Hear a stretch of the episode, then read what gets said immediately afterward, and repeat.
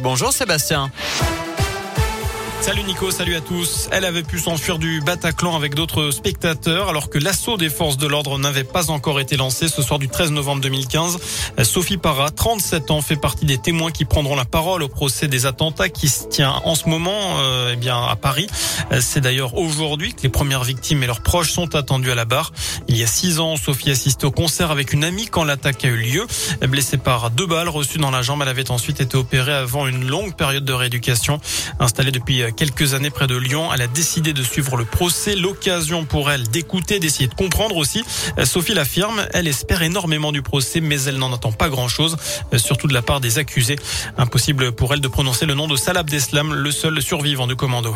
Le premier jour où j'y suis allée, on leur a donné la parole. Alors on a eu droit à j'ai rien fait, je suis innocent, à euh, j'ai toujours fait du travail honnête, euh, mais ma femme elle est tombée enceinte, ma sœur est tombée malade, j'avais besoin d'argent.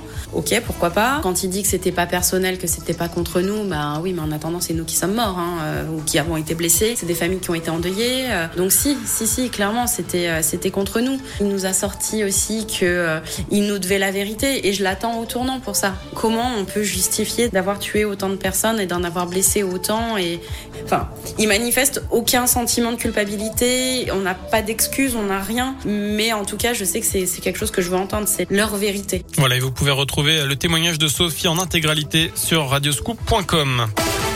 Dans le reste de l'actu, du nouveau encore dans les écoles, un nouveau protocole sanitaire va être expérimenté certainement dès la semaine prochaine, annonce tout à l'heure du ministre de l'Éducation nationale Jean-Michel Blanquer. Au départ, une dizaine de départements seront concernés. L'objectif à chaque fois qu'il y a un cas positif, c'est de tester toute la classe et ne renvoyer à la maison que ceux qui sont positifs. Par ailleurs, c'est jeudi qu'on connaîtra la liste des départements concernés par l'arrêt du port du masque à l'école, arrêt qui sera effectif lundi prochain dans les départements où le taux d'incidence est passé en dessous de la barre des 50 cas pour 100 000 habitants. C'est le cas de l'Allier pour le moment, mais pas du Puy-de-Dôme. Et puis c'est au tour des ados de présenter le QR code. À partir de jeudi, les mineurs d'au moins 12 ans et de mois devront être munis du pass sanitaire pour prendre le train, mais aussi aller au cinéma ou à la piscine.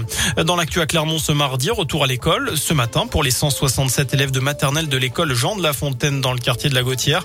Touché depuis deux semaines par une invasion de puces, l'établissement a fermé hier dans l'attente d'un traitement. Et finalement, ce matin, les enseignants de grande section les ont accueillis à l'école élémentaire et les six autres classes à l'accueil de loisirs Mercure euh, qui est prêté par la mairie. Pas de date de réouverture prévue.